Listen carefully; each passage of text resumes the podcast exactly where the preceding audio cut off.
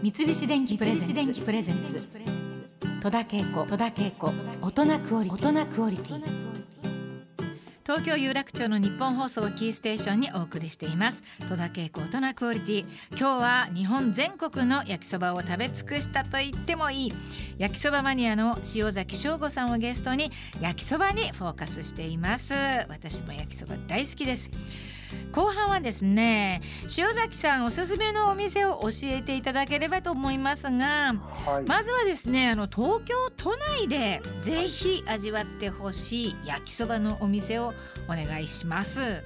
はい、えー、もうつい先ほど言ってしまいましたけれども、はい、あの神保町の三笠というお店。三笠、えー、はい、こちらはあの本当に焼きそばの概念が変わると言ってもいいぐらいの、えー、特別なお店ですので、えーぜひ行っていただきたいですね。その焼きそばの種類はいっぱいあるんですか？三笠には、えー、三笠はソース焼きそばと塩焼きそば味付けは2種類であとそれにイカやエビをトッピングするしないっていう感じですね、あ、あそうなんですか。はいこれ絶対いかねばっていう、はい、はい、さああの続いてはですね遠出するけれども時間かかるけどぜひ食べてほしいというようなローカル焼きそば推薦していただけるところありますか？はい。福島県の浪江焼きそば。というやつですね、はい、はい。はいえーと、福島県の浜通りあの3.11、はいえー、で被災された、えー、はい。えー、その地域にあるその浪江町というところのご当地焼きそばなんですけれど、はい、この3月にようやく常磐線が全線開通したのかな、はいはい。うん、で東京からも電車で行けるようになったんですよ。はい。うん、こちらはどういった焼きそばの種類でしょうか、えーと、ソース焼きそばなんですけれど、はい、とにかく一番の特徴は麺の太さですね、はあ、うどん並みに太いんですよ。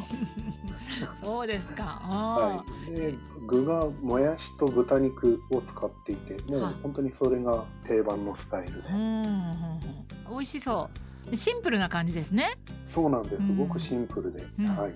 あのもう麺とソースの味をこうガーッとあの味わうっていう感じの焼きそばですね。それもちょっと食べてみたいなというふうに思いますけれども。はい、お取り寄せもできますので。あ、そうですか。お取り寄せ、今ねお取り寄せたくさんできますもんね。そうですね。はい。さああの焼きそば結構当たり外れが私的にはちょっと大きくって、なんか見極める秘訣っていうか、なんかそんなのございますか？私が当てにしてるのは看板とかのれんなんですけれど、はあ、そこに焼きそばって書いてあったら、うん、例えばラーメン屋さんなのに、うん、とか中華料理店なのにそこに焼きそばって書いてあると、はい、餃子焼きそばとか、うん、そんな感じであの焼きそばが含まれてるってことはあのそこの店は焼きそばを売りにしているのでですね、はあ。お好み焼き屋さんでもあのお好み焼きより上に焼きそばが出来ている店とかもあるんですよ。うん、ああそうですか。はい、はい、そういう店はやっぱりあの外れないですね。ああなるほど。はい、なかなかないですけれど、あのそういったの参考に、あとは、えー、やっぱり地元の方々、あの地方行った時とかは意外とあの焼きそばだったらここみたいなのがあるんですよね、各地に。はいはい。学校帰り、高校の帰りにここでいつも焼きそばを食べてたみたいな。はいそういうお店を探すとその地元ならではの焼きそばに出会えますね。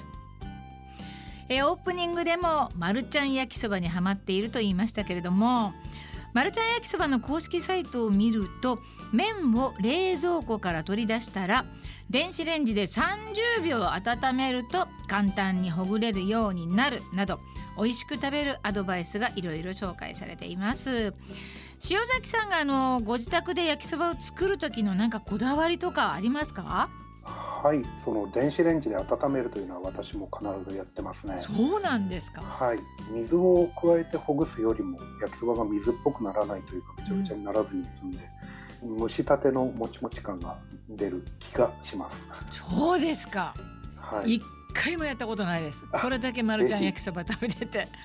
ぜひお試しください。ただまああの好みがあるのでそれもまた、ね、水をさしてほぐすというのが本来あのパッケージの後ろにも書いてある、書いてある書いてある。60ミリ入れろって書いてある。はい。書いてあります書いてあります、はい、その通りにいつも作ってるんですけど。そうですか。あとはあの、うん、麺と具を別々に焼くとかですね。出た。それもね、はい、あの、はい、ちょっと文句を言うようでなんなんですけど あの一緒に仕事をしているユニットを組んでいるバックギャモンの植木剛君っているんですけれども、はい、あのうちに来た時にそれを時々まあ作ることがあるんですが、麺と別々にやってくれとか言うんですよ。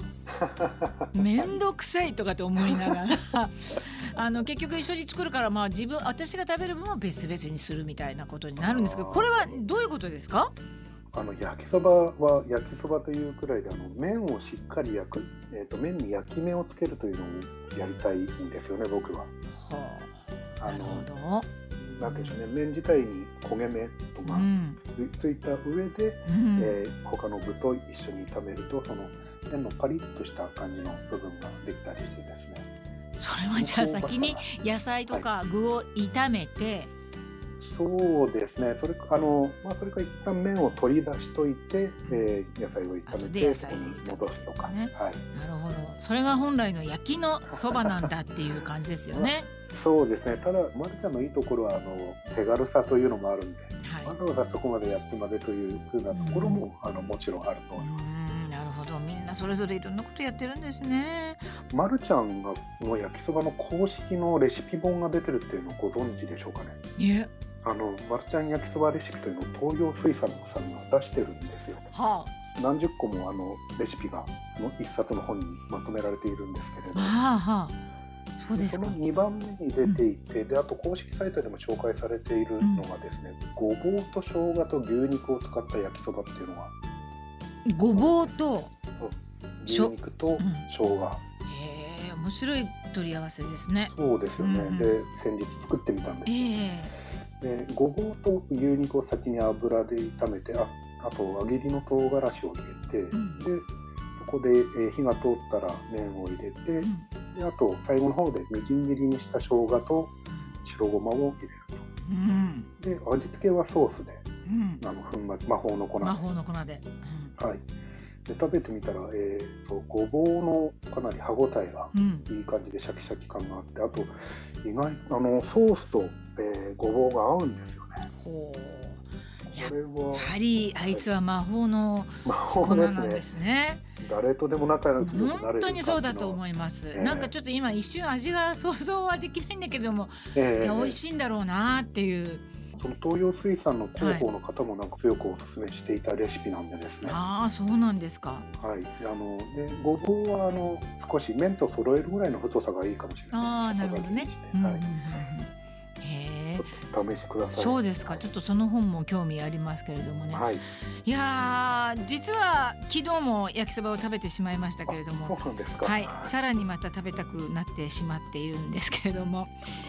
えー、何か塩崎さんからお知らせとかございますでしょうか？あはい、アマゾンの Kindle という電子書籍でですね、はい、えー、焼きそばの歴史上という本を出していますので、もう一度タイトルお願いします。焼きそばの、歴史。歴史。上巻です、ね、あ、上巻。はい。はい、下巻はまだ今書きかけでして。ええーはい、上巻はあのソース焼きそば編ということでソース焼きそばの歴史を書いてありますので。そうですか、はい、はい、ご興味のある方はぜひお読みください。はい。ぜひとも読ませていただきます。ありがとうございます。はい。今日はもう本当に焼きそばの奥深い話をいろいろお聞かせいただきましてありがとうございました。こちらこそありがとうございました。戸田恵子大人クオリティ。今日のゲストは塩崎翔吾さんでした。ありがとうございました。三菱電機プレゼンツ。戸田恵子。戸田恵子。大人クオリティ